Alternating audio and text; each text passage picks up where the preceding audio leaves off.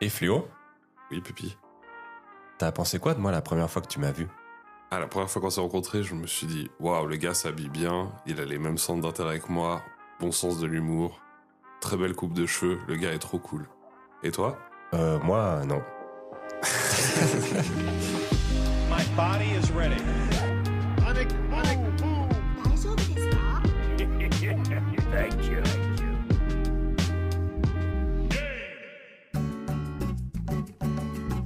Triple Axel de bonjour, doux bisous, courbettes et autres formules de politesse à vous qui nous écoutez, qui nous rejoignez pour ce dixième déjà épisode d'Inventaire.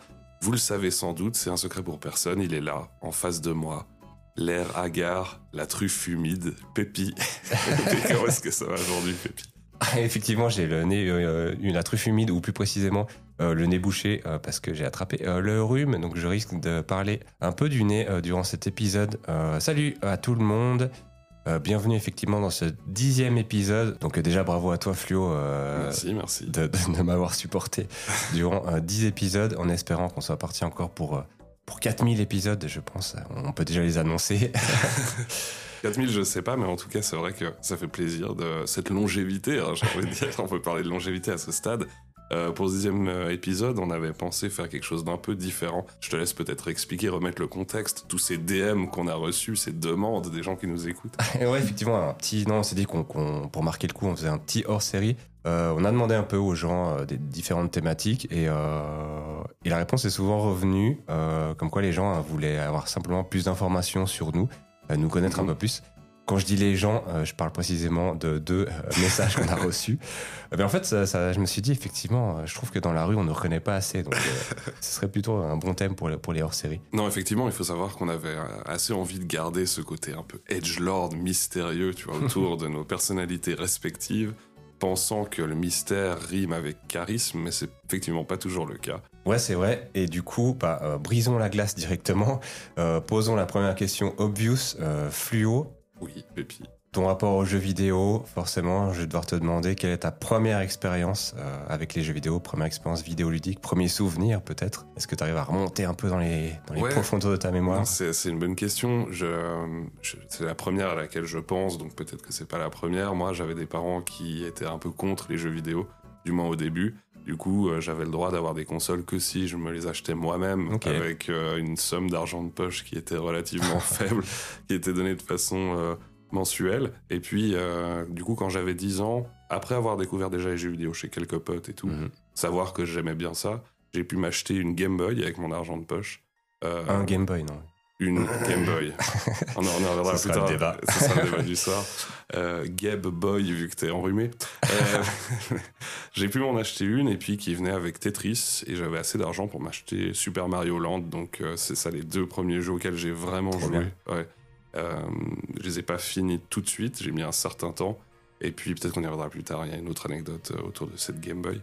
Et toi, Pépi, quel a été ton premier contact? Comment t'es entré dans les jeux vidéo? Euh, Moi, c'est par mes grands frères. Donc, en fait, j'ai deux grands frères un peu plus âgés. Euh, j'ai 7 ans et 11 ans d'écart avec le moyen le plus grand. Donc, eux, voilà, étaient déjà en âge d'avoir des consoles. euh, et mes premiers souvenirs, c'était sur la NES, première Nintendo. Alors, les classiques, hein, Mario, Duck Hunt et tout ça. Mais on avait aussi un super jeu de hockey qui s'appelle Blaze of Steel. Et je me rappellerai toujours du menu euh, d'entrée de jeu. Il y avait une espèce de voix en chiptune hyper bizarre qui annonçait le titre du jeu un peu genre et la particularité euh, de ce jeu de hockey, c'est que voilà, bon, c'était un peu vu du dessus. Euh, gameplay hyper basique pour l'époque, évidemment. Mais si tu tamponnais un peu trop l'ennemi, l'adversaire plutôt, l'écran changeait, puis tu avais une espèce de- de- d'écran en 2D, en jeu de baston. Et les deux joueurs, en fait, jetaient leurs gants à terre et, et tu pouvais bastonner, en fait, ton adversaire avec des, des- des attaques hyper simples. Et ça durait vraiment genre 12 secondes. Et t'en as un des deux qui était KO, puis le match reprenait comme si de rien n'était. Mais du coup, c'est ce truc où vous jouiez à ce jeu que pour ces C'était un peu ça. voilà. On lançait la game et en fait, on, on- on- on se tapait dessus euh, directement. Donc c'était assez drôle. Et un deuxième souvenir euh, très marquant euh, qui m'a littéralement marqué la peau en fait. Vous allez savoir pourquoi. Euh, c'était Sonic, le premier sur Mega Drive. Je pense que ça devait être un mercredi après-midi, un truc comme ça, parce que mes parents étaient au boulot. Euh, mon frère euh, jouait à Sonic. On a joué toute la journée parce qu'évidemment à l'époque euh, pas de sauvegarde ni quoi que ce soit, donc fallait finir le jeu en one shot. Et il, arrivait vraiment au boss de fin, au dernier niveau, et on était tellement excités. Moi j'étais assis devant la télé sur la table basse de notre salon. Et je sautillais comme ça un peu sur la table basse. J'étais vas-y vas-y tu vas y arriver tu vas y arriver. Et il faut savoir que cette table basse, en fait, était en verre.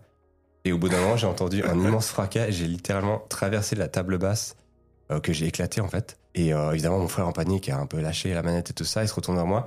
Moi, je me suis relevé d'un bond et mon premier réflexe c'était de dire Dis pas à maman, dis pas à maman, alors que la table basse était littéralement explosée. Et, euh, et en fait, en regardant ma main, je m'étais coupé euh, assez profondément et j'ai un peu commencé à, à tomber dans les vapes et tout ça. Je me rappelle plus trop de la suite, mais, mais voilà, donc un souvenir assez marquant pour le coup. Et vu que tu as partagé ce souvenir marquant, il faut que je complète du coup euh, le mien sur, sur la Game Boy parce qu'il s'est passé quelque chose de terrible avec cette, euh, cette Game Boy 7 féminin. Euh, en fait, lors d'un lors d'un voyage en voiture en Autriche, euh, ma mère, en fait, à chaque fois qu'on partait en road trip et qu'on allait quelque part, elle préparait de la soupe aux légumes. Je sais pas Ok. pour quelle raison, un, un méga batch de, de, sou- de soupe aux légumes. Et en fait, elle mettait ben, ça dans un énorme bol avec du film alimentaire ou de l'aluminium, c'était accroché avec des élastiques ou je sais plus. Toujours est-il que la soupe se situait sous mes pieds, puis je jouais à Game Boy. Je me suis endormi à un moment donné et réveillé, Aïe, aïe, aïe. réveillé, fois réveillé, je constate qu'il y a un truc gris rectangulaire qui flotte dans la soupe. Oh. Et c'était horrible. Elle, elle s'allumait plus. Elle sentait le céleri, la carotte, l'oignon, tu vois, la pomme de terre. Ma mère elle était, arrivait pas à me récupérer. J'étais en larmes, tu vois. Je comprends. Et, euh, du et coup, c'était une crème boy. je réfléchis à mieux, mais non, il n'y a pas. Et il y avait la cartouche de Tetris toujours dans le Non, jeu. avait- c'était celle de Super Mario Land, du coup. Ah, parce que j'allais dire, du coup, t'es Tetris. J'étais triste. J'aurais préféré que Pépi, se nique la main pour de bon sur ce jeu tout à l'heure. Toujours est-il que je suis récupérable. Ma mère me dit Mais t'inquiète pas, on peut la faire sécher dans du riz. Elle a plongé ça une Ah, fois qu'on arrive la technique du riz La technique du riz, ouais. Donc ma Game Boy a, a vécu un gros gros voyage culinaire pour finir par refonctionner. Mais, euh, mais vraiment, elle sentait mauvais pendant, pendant des mois. Je pense que si je l'avais encore, elle sentirait encore mauvais. Ça pour dire que j'ai moi-même été marqué aussi, Ouais. mais de façon un peu différente. Introducing Game Boy. It's portable, it's in stereo, and its games are interchangeable.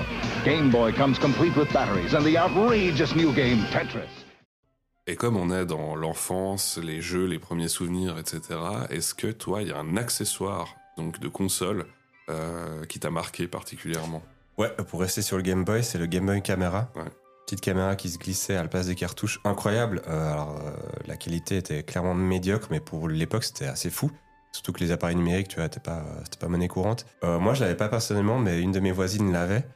Et en fait, je lui empruntais très souvent. Et sur le moment, je captais pas trop que. Enfin, pour moi, c'était ok de lui emprunter. Et avec le recul, en grandissant et en me remémorant mes souvenirs, en fait, j'ai compris que je pense que ça la saoulait clairement de, de, de me l'emprunt- de. Pardon.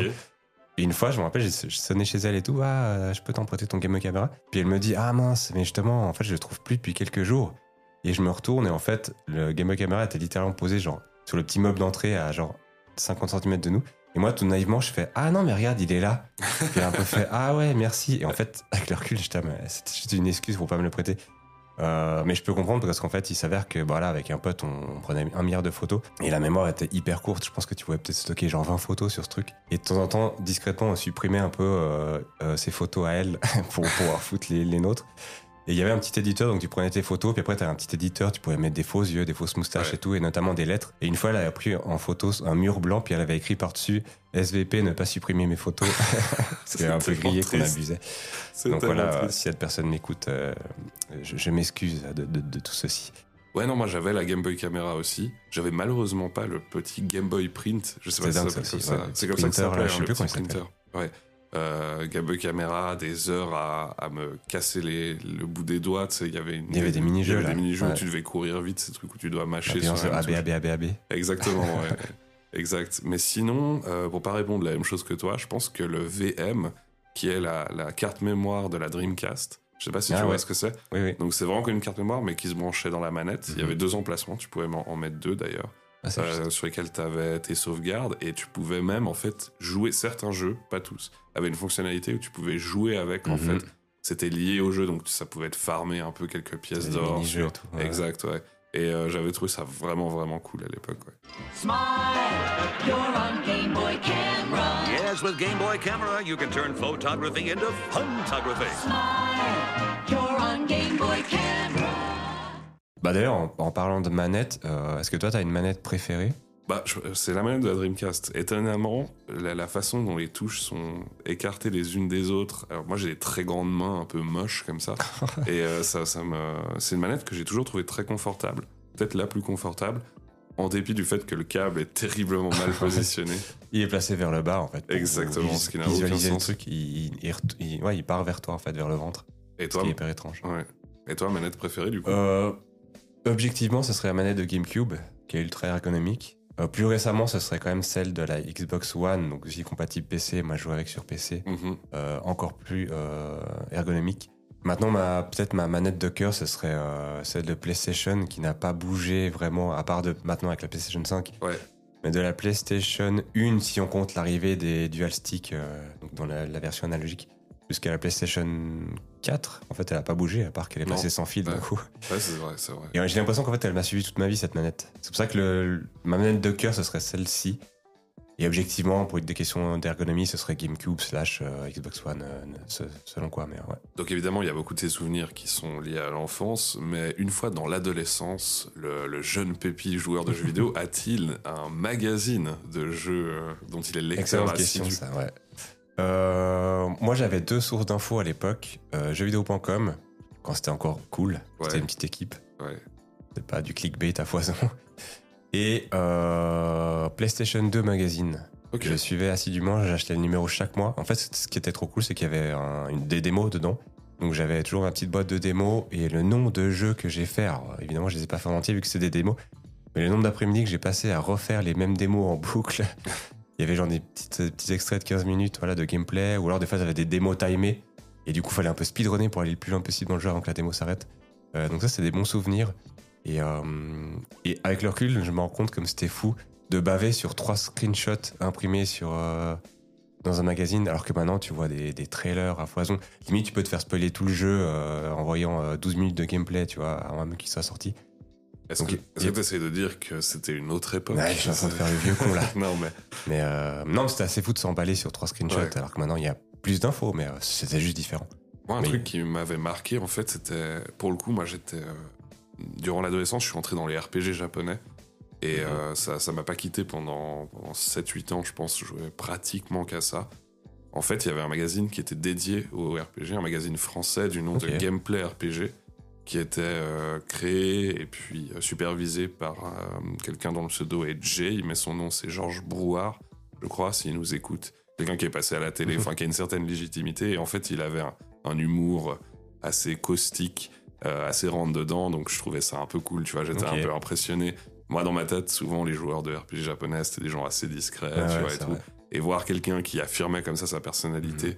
Euh, mais je crois que vraiment là où ça m'a le plus marqué, c'était quand ils avaient parlé de, la, de Metal Gear 2, parce qu'ils couvraient principalement des RPG japonais, mais aussi euh, des triple A dont Mhm. tout le monde parlait. Et en fait, je crois que j'ai relu cette preview un peu, Ouais. Peu, de temps avant que le jeu sorte, mais j'ai dû la relire 20 Mhm. fois au moins. Je me rappelle encore justement des images et tout. Ouais, oui, c'est un peu là où je voulais en venir, tu vois, c'était ce Mhm. truc de t'avais que ça, donc tu passais du temps et ça, tu te plongeais vraiment là-dedans, effectivement. ouais. Donc ouais, gameplay RPG. Ok, ouais, bah tu vois, je, je connaissais pas. This program brought to you by the official Australian PlayStation magazine, the only PlayStation magazine with the official playable demo disc. On sale now. Et du coup, vu qu'on vu qu'on parle un peu souvenir, est-ce que tu, tu te rappelles, toi, des, des meilleurs moments que tu as passés en multijoueur sur des jeux? Ouais, moi j'ai une grosse période, je pense que c'est ma période préférée en termes de jeux vidéo. Euh, c'était le milieu des années 2000, c'était toute cette génération euh, PlayStation 2, euh, GameCube, euh, même un peu Dreamcast sur Mhm. la fin. Euh, J'avais un de mes meilleurs potes de l'époque, franchement, on passait tous les mercredis, tous les samedis, tous les dimanches, soit chez l'un, soit chez l'autre, à enchaîner les jeux. Euh, souvent, je dormais chez lui et tout ça, c'était hyper cool. Et j'ai deux gros souvenirs avec lui où je pense qu'on a passé mais, des centaines et des centaines d'heures sur, sur, sur ces deux jeux. C'est Power Stone 2 sur Dreamcast, un espèce de brawler façon Smash Bros, mais avec des niveaux un peu plus euh, en 3D comme ça, pas, pas façon plateforme. En plus, ces niveaux étaient dynamiques, donc euh, Mhm. tu commençais dans une zone, tout s'écroulait, t'arrivais dans une autre et tout. Incroyable ce jeu. Euh, il y avait un mode où tu pouvais débloquer un espèce de, de petit atelier. Et plus tu jouais, plus tu avais des, des- des pièces. Et ensuite, tu allais dans cet atelier, tu débloquais des nouvelles armes, des nouveaux objets. Mais ce qui est cool, c'est qu'il fallait les deviner en fait. Donc, admettons, tu prenais genre euh, le cocktail Molotov et euh, le pistolet, tu les mixais, puis ça te faisait un lance-flamme. Ah, d'accord. Et à cette époque, bah voilà, t'avais pas de, pas, enfin Internet, c'était encore un peu à ses débuts et tout ça, donc fallait- des fois on passait des soirées à mixer tout et n'importe quoi Ouais, pour essayer de trouver l'objet. Et au bout de tout d'un coup, 45 minutes, une heure, waouh, on a trouvé un nouvel objet et tout, c'était complètement dingue. Donc gros gros grand souvenir sur, euh, sur ce jeu. Et le deuxième, c'est euh, Time Splitter 2, un FPS euh, assez fou parce qu'il il a genre un milliard de modes de jeu. T'as une campagne solo que tu peux faire aussi en coop. En fonction du mode et difficulté, les niveaux sont plus ou moins longs avec plus ou moins d'objectifs. Donc ça te rajoute du contenu. T'as un mode multi avec voilà, classique deathmatch, capture de flag et tout ça. Sauf qu'il y avait plein plein de maps. Il y avait je crois jusqu'à 100 personnages que tu débloquais euh, en faisant le- les différents modes de jeu. Euh, plein de voilà, customisation d'armes et tout ça, plein de modes différents. Et, euh, et là aussi, on a passé énormément de temps. Je me rappelle d'une map, c'était un peu dans une espèce de canyon. On faisait du capture de flag. Et en fait, on avait créé une espèce d'armée de zombies en face de nous. Et nous, on jouait des SWAT. Et on était deux contre genre 10 zombies. Puis et on mettait vraiment en mode de difficulté very hard. Et franchement, on passait des après-midi à refaire cette même map et ce même mode. Mais, mais c'était vraiment incroyable, quoi. Donc, bon souvenir euh, multi de cette époque. Euh, toi, t'as as un peu des. Ouais, j'en ai, ouais, j'en ai beaucoup. Ah, ah, c'est, je sais pas, je vais, je, t'as eu le droit d'en dire deux, je vais faire de même. Ah oui, tu peux en dire Donc, quatre aussi, ouais, je vais voir mais, où, où les souvenirs me mènent, mais le premier qui me vient à l'esprit, c'est, moi, c'est vraiment l'époque de la, de la 64. Mhm. Euh, Mario Kart d'un côté, GoldenEye de l'autre. Les deux, en fait, avaient cette même qualité qui était que tu pouvais apporter tes propres règles dans le jeu, faire preuve d'énormément de créativité pour rendre l'expérience encore plus Mhm. marquante et cool. Euh, par exemple, dans, je me souviens que dans GoldenEye, on faisait plusieurs modes. On faisait un mode film d'horreur, en fait, où euh, trois joueurs n'avaient pas le droit de ramasser des armes. Le quatrième, oui, puis poursuivait dans la map, dans Facility, etc. Puis on criait, il est là, il est là, etc. Donc il y avait ce côté un peu, euh, un peu, ouais, c'était cette excitation. Euh, on faisait aussi un mode quiz où en fait, si t'arrivais à choper quelqu'un de derrière lui, Mhm. t'arrivais derrière lui, tu disais freeze, retourne-toi pas. Euh, le, le gars qui, qui était euh, pris otage devait répondre à une question. S'il échouait, il se prenait une balle dans la tête. Donc euh, tout ça pour dire, ouais, c'était vraiment fun. On imaginait un peu nos propres modes. On, on avait notre, notre propre façon de jouer. C'était un peu pareil pour Mario Kart 64 dans le fameux mode battle Mhm. avec les ballons, pour ceux qui s'en souviennent. Euh, Il y avait, tu sais, cette map euh, Fort Deck, Deck Fort, je, je sais plus. Avec Euh, ces quatre, euh, Ouais, Block Fort, je crois que ça s'appelait. quatre blocs de quatre- couleurs. Quatre blocs de couleurs avec trois étages. Mhm. Euh, et en fait, là, on, avec des potes d'enfance qui peut-être nous écoutent, shout out, euh, on prenait, on choisissait chacun un fort, on ramassait plein d'objets, on mettait des bananes, on barricadait des, des carapaces, etc. Puis après, au bout d'un moment, on lançait la charge, on essayait de faire un Trop assaut bien. sur le fort de quelqu'un d'autre. Enfin, ouais, ça, c'est des, c'est des super bons souvenirs. Super Mario Kart? Complètement débile Exclusif au Super Nintendo Change la piste en cratère de bout géant Fais crier les pneus sur la glace, le bois ou l'asphalte Sautez Bah, restons un peu sur les, les meilleurs souvenirs. Euh, là, ce serait plus, ma question ce serait plus les meilleurs souvenirs en solo. Mhm. Euh, une claque que tu as eue, que ce soit une cinématique, que ce soit une phase de gameplay ou autre. Oui, alors, des, des claques, j'en ai ramassé beaucoup, Pépi, dans ma vie. Euh, Mais pas en rapport avec les jeux vidéo, Non, si, je répondais juste à la question. La première vraie grosse, grosse claque, je pense, c'est Metal Gear Solid 1. C'est un, Ouais. un secret pour personne, cette réponse, mais c'est vrai que la, la première fois que j'ai joué à ce jeu, j'ai vraiment.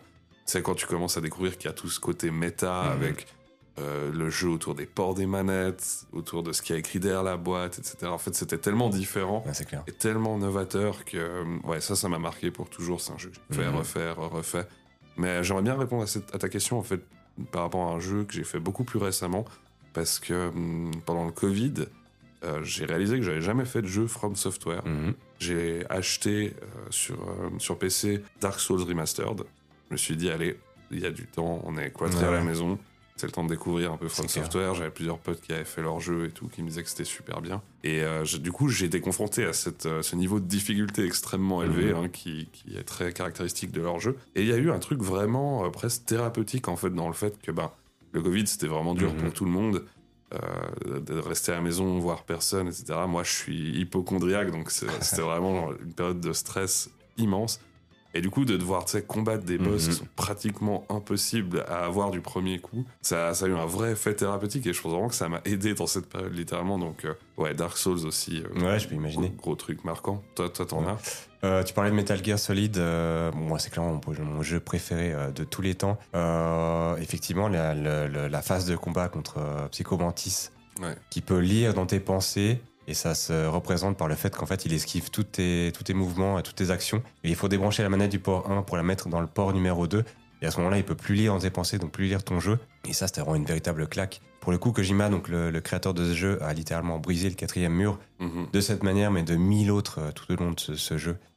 Donc, sacrée première claque. Euh, je pense que j'ai dû le finir au moins 8 ou 10 fois ce jeu aussi euh, hallucinant. Plus récemment, j'en ai eu deux autres euh, qui étaient un peu des ouvertures de jeu. Le prologue de, Last of Us. Tout va à mille à l'heure. Il y a cette relation père-fille euh, complètement dingue avec, euh, voilà, je vais rien spoiler, mais euh, cette fin de prologue qui, t'arrache un peu des larmes et tout ça. Donc, assez fou. euh, grosse, grosse claque. En plus, je l'avais acheté à l'ouverture des magasins le matin. J'avais bossé, j'avais entendu vraiment toute la journée et tout ça. Puis le soir, je m'y suis vraiment mis, genre à 22h, dans le noir, casque sur les oreilles. Et bam, je me suis fait blaster la tronche avec cette, cette ouverture. Dingue. Et encore plus récemment, euh, la première mission de Death Stranding, Ah, où oui. tu dois amener ce cadavre sur tes épaules et courir à travers ces plaines euh, dans cet univers un peu post-apo. Euh, Il y a un truc assez, assez étrange, assez prenant. Euh, c'est- C'était assez fou aussi. euh. Donc voilà, deux jeux de Kojima, pour le coup, qui m'ont qui m'ont assez, assez bluffé. Quoi. Et du coup, en contrepartie, Pépi, est-ce que tu as peut-être des moments où tu as été déçu euh, par un jeu, par un moment dans un jeu, quelque chose qui t'a profondément brisé Euh, ma plus grosse déception récente, c'est Cyberpunk, euh, qui est sorti maintenant il y a quelques années. On va pas refaire le procès parce qu'on sait pourquoi il était raté au début. Maintenant, voilà, il y a une grosse mise à jour avec Phantom Liberty, je crois. J'ai pas encore eu l'occasion de mettre les mains dessus, mais apparemment, ça change radicalement le- l'expérience de jeu. Donc j'ai hâte de, de- de le refaire, enfin, en tout cas, m'y remettre. J'avais quand même passé plus de 50 heures hein, sur, sur la- première version. J'ai essayé de pousser, pousser, mais rien à faire. Juste avant, il y avait eu des open world comme Red Dead Redemption 2, complètement incroyables. Et tout d'un coup, tu voilà, j'avais une attente monstrueuse sur Cyberpunk et on a eu affaire à un, à un open world assez fade, euh, une interface un peu brouillon, des bugs, des machins, bref. Ouais, une fois, IA, une IA catastrophique. Voilà, il y a aussi. catastrophique. Ça, c'était une déception plutôt récente. Euh, après, si je remonte dans le temps, j'ai pas le souvenir de grosses déceptions. Plus tout d'un coup des jeux, je me dis ah chouette, puis je joue quelques heures et puis ah finalement je croche pas plus que ça. Mais ça, c'est un peu les, les aléas de, de- voilà de- des jeux. Mais euh, mais le souvenir d'une dé- déception, ce sera en tout cas celle-ci. Ouais. Ok. Mais Voilà. toi, t'as un peu des souvenirs euh, plus ou Ouais. récents. ou- Ouais, en fait, moi, j'en ai, j'en ai deux. En fait, une qui vient, qui provient pourtant d'un, d'un bon souvenir à la base, qui est Witcher 3, qui est un jeu Mhm. que j'ai adoré. C'est le seul Witcher que j'ai fait. Euh, je fais pas partie de ces gatekeepers euh, qui, qui ont fait le 1, le 2. Moi, Bref, j'ai fait le 1, le 2, le 3 et j'ai lu tous les livres. Ouais, voilà, exactement. Ouais, ce que les gens ne savent pas, c'est qu'en plus, c'est vrai ce que tu es en train de dire. Non Oui. Je l'assume. Parce que tu prenais une Oui, voix, oui, ouais. Du coup, Witcher 3, j'arrive à la fin du jeu. À ce moment-là, je vivais en coloc avec euh, de, de très très Mhm. bons amis à moi qui se reconnaîtront, dédicace au tunnel, euh, et qui du coup avaient déjà fait le jeu et ils voient que je suis sur la fin, dans, dans, dans le dernier donjon, je sais plus, le dernier boss. Et euh, ils sont là, ah et tout, on va voir quelle fin t'as eu. Ils se posent avec moi. Et là, bah, je vais pas spoiler le jeu évidemment, mais j'ai la mauvaise Ah, fin. en ah gros. ouais La pire fin que tu peux avoir, scénaristiquement parlant. Je suis abattu, vraiment abattu, parce que j'étais à fond dans le jeu. Et par-dessus ça, ils m'ont fait porter un costume de banane, parce que c'était un peu le Ah costume ouais. de la honte et tout, Trop bien. filmait, etc. Pour la petite anecdote, j'avais d'ailleurs derrière euh, relancé le jeu, quand mes colocs avaient été se coucher, puis j'avais tourné une vidéo, donc je filmais l'écran du Mhm. jeu. Puis j'étais monté tout en haut d'une tour avec Geralt, puis j'avais plongé dans le vide. Ça, je leur avais envoyé ça, ça leur avait beaucoup fait rire. Trop bien. Donc ça, c'est pour, euh, pour la petite anecdote rigolote, mais la vraie déception que j'ai eue sur un- la sortie d'un jeu, c'est No Man's Sky. Euh, je vais pas revenir sur, Mhm. euh, sur pourquoi on vous promet une Bentley, puis on vous donne une vieille Golf rouillée. Euh, Aujourd'hui, bah, c'est d'ailleurs comme Cyberpunk, je crois que le jeu, il a, il a Ouais, une ouais. seconde vie, hein, très Mhm. clairement, mais pour moi, le, le mal était fait. Je m'attendais à quelque chose Ouais, bah, d'extraordinaire ouais, et j'ai j'ai eu tout l'inverse, donc euh, Pas évident hein, de revenir sur un jeu qui a eu un lancement catastrophique. ouais, c'est ça. Maintenant, il y a une grosse communauté, puis il fonctionne assez bien. Mais effectivement, un jeu un peu. Euh, qui, qui- je pense qu'ils se sont perdus, c'est aller au-delà de, leurs- de leurs ambitions. Et Cyberpunk, c'est un peu ça aussi. hein. Je pense qu'ils se Ouais, sont noyés. Ils ont eu un tel succès avec The Witcher 3, donc c'est le Mhm. même studio, hein, qu'en fait, ils ont été, euh, ils ont eu les yeux plus gros que le ventre avec Cyberpunk. Et je pense que No Man's Sky, pareil, c'est des indépendants. Et malgré eux, tout d'un coup, il y a un, il y a un tel engouement que voilà, se sont fait dépasser par les événements. Voilà, là, le principal, c'est de retomber sur ses pattes, mais t'as toujours un peu ce truc du mal est fait, puis ah, t'as un peu du mal, du mal à y retourner. Mais... Non, mais je pense que c'est super important ce que tu dis quand on a ce genre de conversation, c'est que dans ces, dans ces deux cas-là, je pense pas que c'était insidieux de la part Mhm. des, des Non, développeurs des studios. Je pense vraiment que c'était pas des mensonges qui Mhm. étaient faits euh, en connaissance de cause. Je pense que simplement ils ont pas réussi à tenir leurs objectifs. ça, ouais. Faute de moyens, faute de temps. Et... T'as toute la grosse machine qui se met en place, le marketing, le machin, la pression euh, qui vient du dessus. Et non, c'est- Exactement.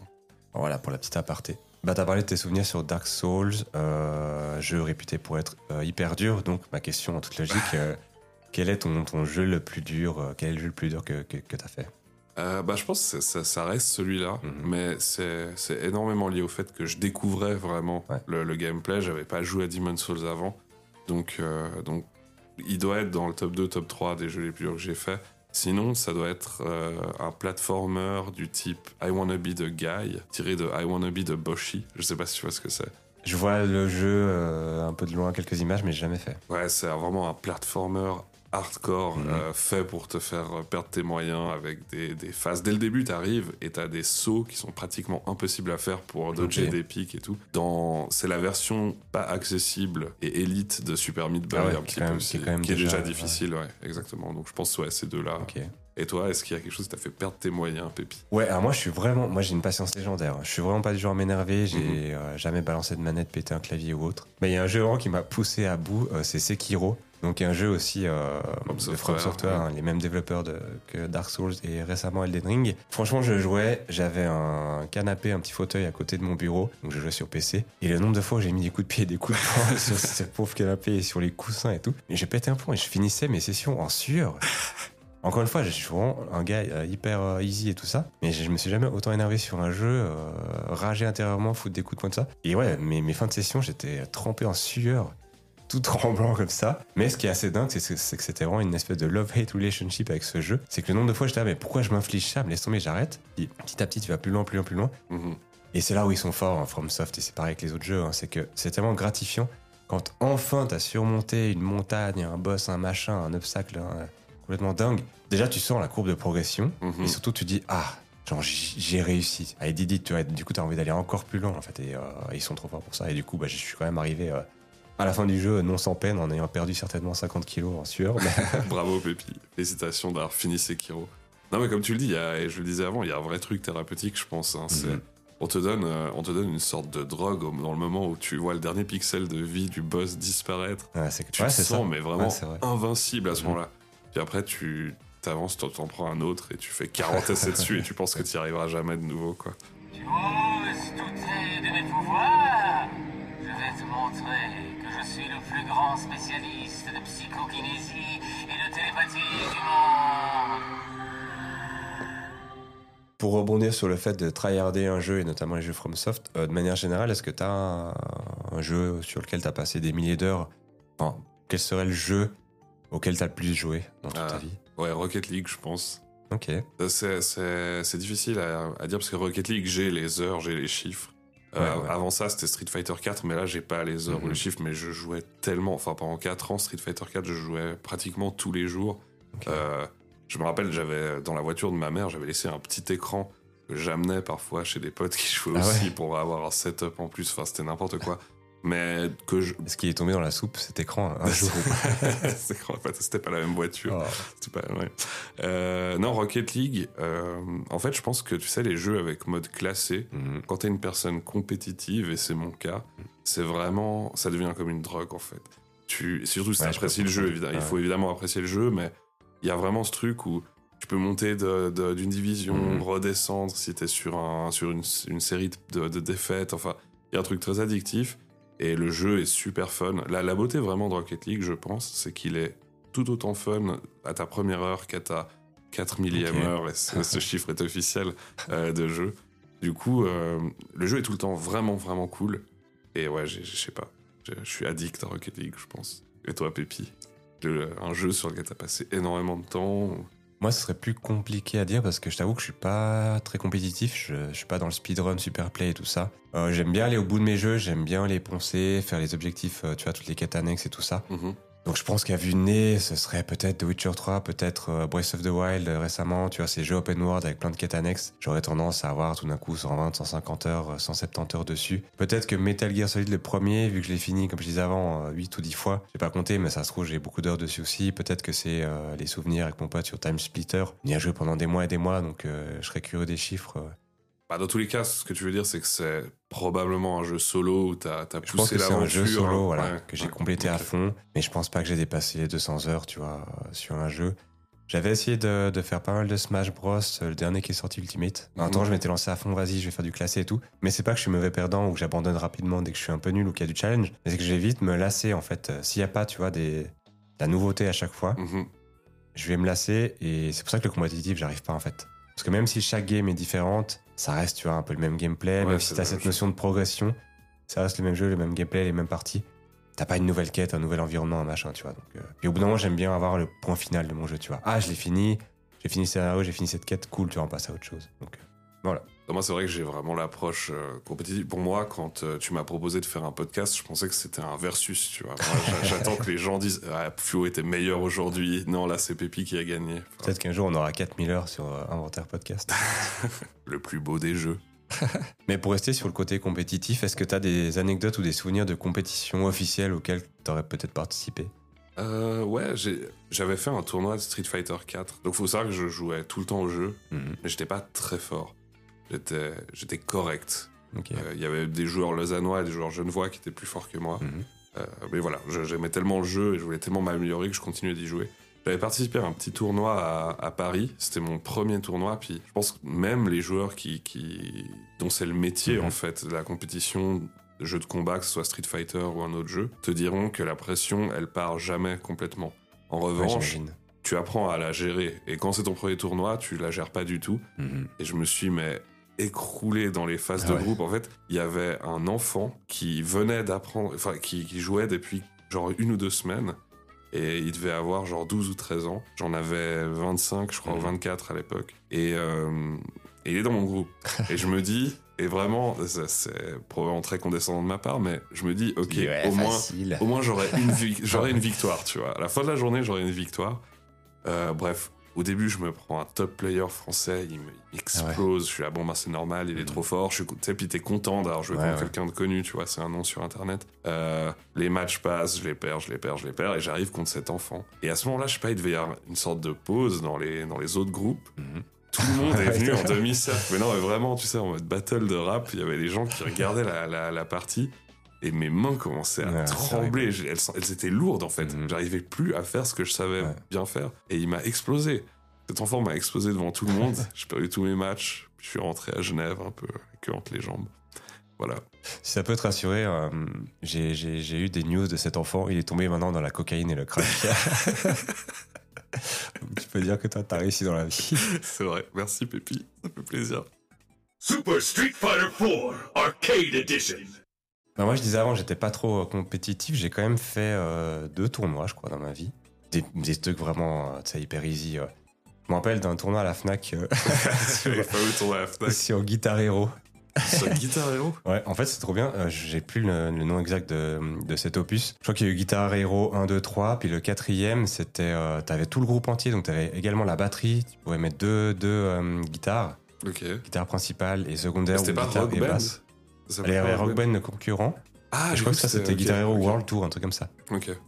Et avec des potes euh, de l'école, on s'est dit, viens, vas-y, on s'inscrit, on chauffe et tout. Et on débarque à l'arrache. Alors, nous, on était des gros fans de Guitar Hero, on jouait pas à la Guitar Hero. Mais ce- cette version-là, avec la batterie et tout, on on n'avait pas trop trop joué. Et on s'inscrit, machin et tout. Et euh, c'était au milieu de la Fnac, en plus, vraiment, au rayon jeux vidéo, comme ça, c'était une grande télé et tout. Et on choisit une chanson, puis mon pote, il fait, ah, viens, vas-y, on fait celle-là. Et les- enfin, le reste du, du groupe, on la connaissait pas, quoi.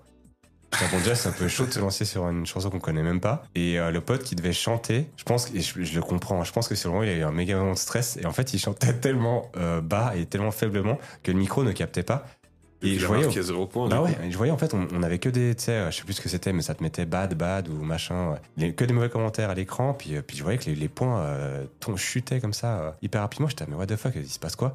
Moi, la batterie, je devais apprendre le morceau, tu vois, enfin apprendre un peu les, les touches en même temps que, que le morceau se déroulait.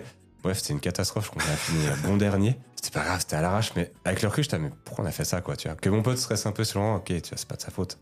Bon, du coup, on a perdu beaucoup de points à cause de ça parce que le micro ne captait aucun son, tu vois. Mais le fait d'avoir changé de chanson au dernier moment, puis genre, tout d'un coup, ce pote qui est là, viens, on prend ça, elle est trop stylée, genre, cool, toi, tu C'est pas le moment en fait même pas, choisir. ouais. C'est ça. Bref, euh, voilà. Et plus récemment, j'ai fait un tournoi de Mario Kart euh, 8 de luxe euh, dans un bar vraiment du coin, euh, en ville comme ça. On n'était pas beaucoup, ça a duré toute l'après-midi, mais c'était vraiment bonne ambiance, c'était cool. Et mec, j'ai fait premier à tous les circuits, à toutes les poules et tout ça, premier, premier, premier, j'ai fait un perfect, tu vois. Jusqu'en finale, et en finale, je sais pas ce qui s'est passé. On démarre 3-2-1, go, pige. Je fais le premier virage, je me prends carapace, banane, machin et tout. Je descends deuxième, je suis ok, no stress, c'est le début. Troisième, j'étais qui bizarre. Quatrième, cinquième, huitième. Je fais, mais qui se passe quoi? Premier tour, huitième, deuxième tour, neuvième, dernier tour, je remonte un peu tant bien que mal, sixième. Et heureusement que le total de tous les points, machin et tout, tu vois, je crois que j'ai fini euh, la compétition, euh, j'étais troisième, je crois. Ok. Donc j'ai quand même eu un petit prix vu que c'était un bar. En gros, ils t'offraient euh, un bon pour une dégustation, puis une petite, euh, j'ai reçu une petite chope, machin et tout. Ok, j'étais troisième, c'est cool, tu vois. Mais j'étais dégoûté parce que j'ai fait un perfect toute la journée. Et dernier, euh, dernier Grand Prix, je sais pas si c'est comme tu dis toi, finalement, il y a un peu ce, Ouais, stress. c'est- donc. c'est doigts étaient engourdis. Ouais. On aurait dit que je jouais avec des, des moignons à la place de mes doigts. J'étais, mais il se passe quoi? Et c'est horrible, en fait, cette sens- cette sensation de stress que tu maîtrises plus. Bien, on- je nous inscris à une compétition de guitare et raw. C'est un truc où tu dois roter en chantant la guitare. bien dans une espèce de bar métalleux un peu dans cave. I'm in. Et sur une note plus légère, je suis sûr que pendant ton adolescence, dans ta chambre, avec euh, certainement tes posters de South Park ou de Scary Movie avec euh, Carmen Electra, tu, devais, avoir un crush sur un personnage de, de jeu vidéo, non? Alors tu apprendras à Pépi qu'il y avait dans ma chambre un poster de Mila Jovovich, l'actrice Ah euh, ouais. de Jeanne d'Arc. T'avais l'affiche de Resident Evil. Ouais, Le film, je- ouais. ouais, exact. Typique de cette époque avec les posters de Matrix aussi à côté. Ouais, c'est ça. Mais mon vrai crush de l'époque, c'était dans Tekken 2 Armor King. Je sais pas si tu vois qui c'est. Ah oui, c'est le gacha à côté de. Tigre. Ouais, Ouais. ouais. Bon choix. Très attiré par Armor King. Il y a les muscles saillants. Plus, plus sérieusement, je pense que la réponse évidente, autre que Lara Croft, Mhm. parce que clairement, j'ai eu ma période où j'étais là, ah ouais, si tu fais quatre fois le tour de la piscine, elle peut être toute nue et tout. Oui, les Enfin, fameuses euh, rumeurs, rumeurs de cheat exact. code euh, pour la mettre nue. j'ai eu cette période-là. Euh, je pense que dans, dans FF7, en fait, Tifa dans FF7, ouais, c'est une bonne réponse. Ouais. Oui, ouais. Euh, ouais, au je pense, jeu vidéo. ouais. Et finalement, euh, pour compléter la réponse, un personnage que j'avais moi-même créé Ah, euh, dans Fantasy Star Online, c'était une magicienne. Voilà, j'en rêvais la nuit. je faisais wet dreams. Euh, on va vite passer sur, sur toi, du coup. Est-ce que toi, ouais, moi j'avais un crush à l'époque de la PlayStation 2, c'était sur Tekken 4. Ouais.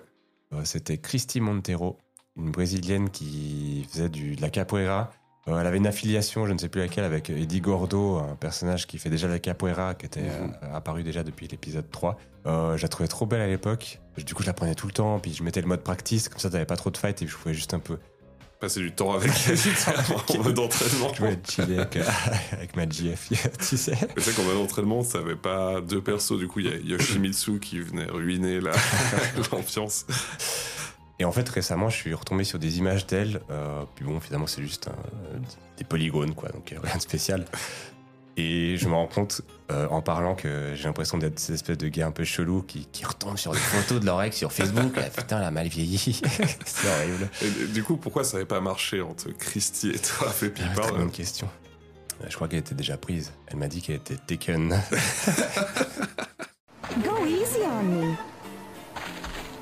Here we go. Christy Montiero win. Bon, à défaut euh, d'avoir pu conclure avec euh, Christy à l'époque, euh, j'espère pouvoir au moins conclure euh, la fin de cet épisode. Ah, je suis déçu, j'ai cru que t'allais dire conclure avec moi. J'étais Ah, au bord de ma sera- chaise. Ce sera hors, hors micro, micro éteint. Ah, oh, merci. Non, merci en tout cas Fluo pour ces chouettes anecdotes. Euh, tu vois, même moi, finalement, j'ai appris pas mal de, de- de- de choses sur toi. Euh, J'espère que ce hors-série vous aura plu également. Euh, je suis persuadé que vous avez des, des anecdotes complètement dingues aussi, donc n'hésitez pas, comme d'habitude, à interagir un peu euh, sur nos réseaux sociaux. Euh, on vous fait des gros bisous. On vous dit à bientôt pour l'épisode 11, qui reprendra un peu euh, son, son rythme habituel. Bonne soirée Fluo. Bonne soirée, Pépi, merci beaucoup. Bon rêve, bon rêve mouillé cette nuit avec Armand King. J'ai hâte. Bisous, ciao ciao. Ciao tout le monde, à bientôt.